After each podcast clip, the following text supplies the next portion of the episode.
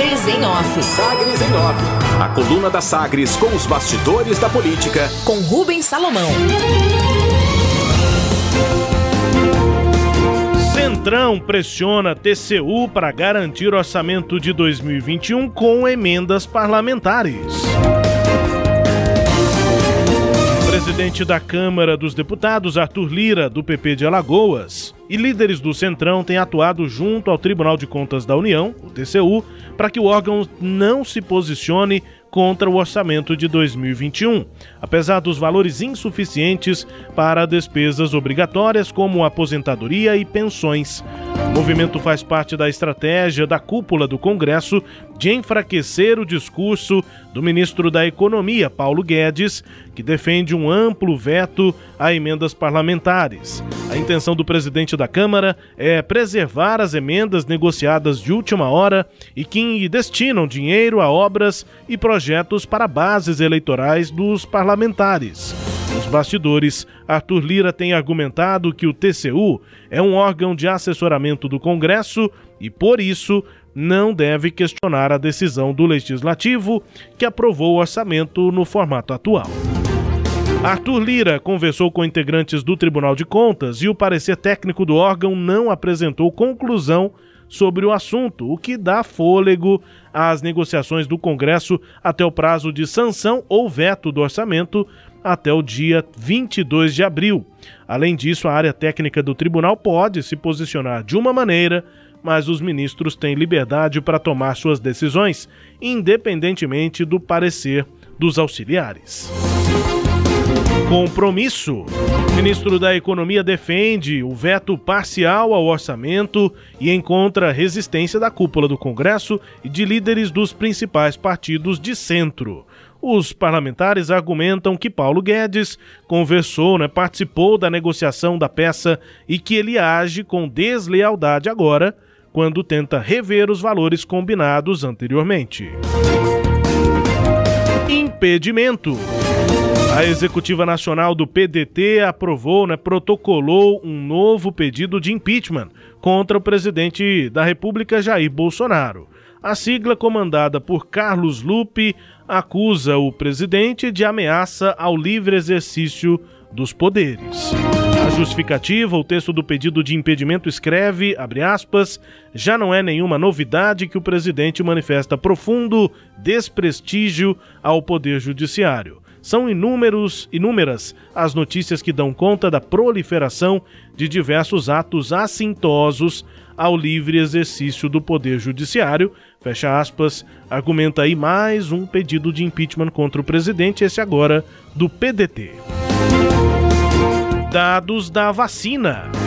A Defensoria Pública de Goiás, Ministério Público Estadual e Ministério Público Federal emitiram uma recomendação conjunta para que a Prefeitura de Goiânia inclua de forma imediata e com atualização em tempo real os dados relativos à vacinação na capital no sistema online do Ministério da Saúde.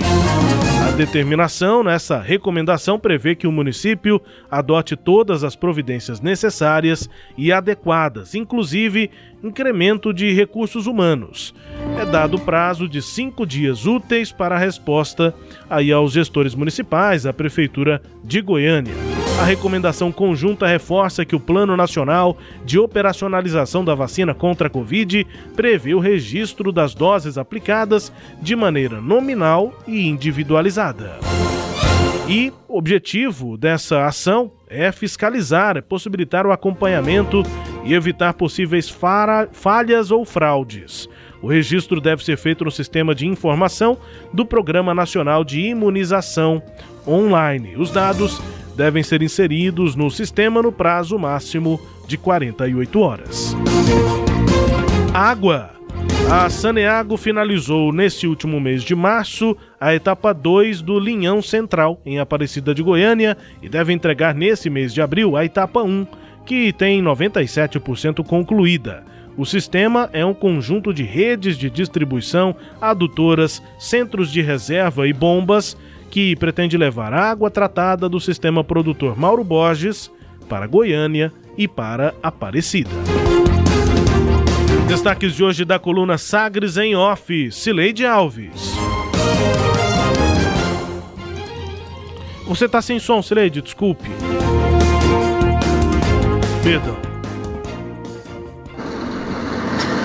Pois é, Rubens, agora o Arthur Lira resolveu atacar o TCU, né? Já que o TCU é, é atualmente um dos principais, é, uma das principais barreiras aí para esse orçamento fake que o Congresso Nacional aprovou.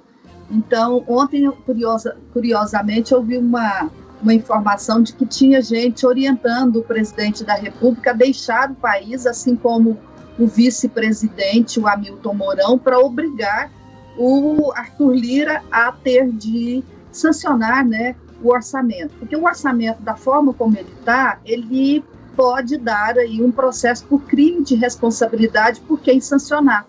Por quê? Porque ele tem menos recursos é, previsto do que despesas.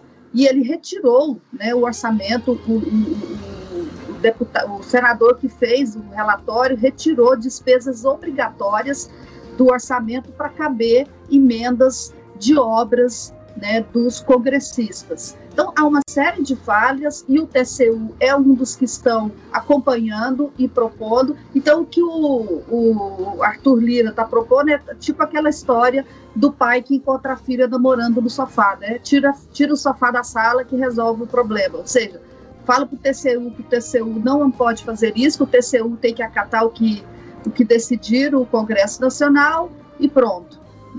Está é, tá resolvido o problema. Sinal, Rubens, de que se essa é a saída que o presidente da Câmara encontra, nós brasileiros estamos numa situação muito complicada. Pois é, não eu, há por eu, onde. Oi, não há por onde correr, Rubens. É. Não há por onde sair. Não dá para fugir para as colinas de nem emergência para saída. e eu não citei aqui porque já é uma uma ameaça das últimas semanas, né?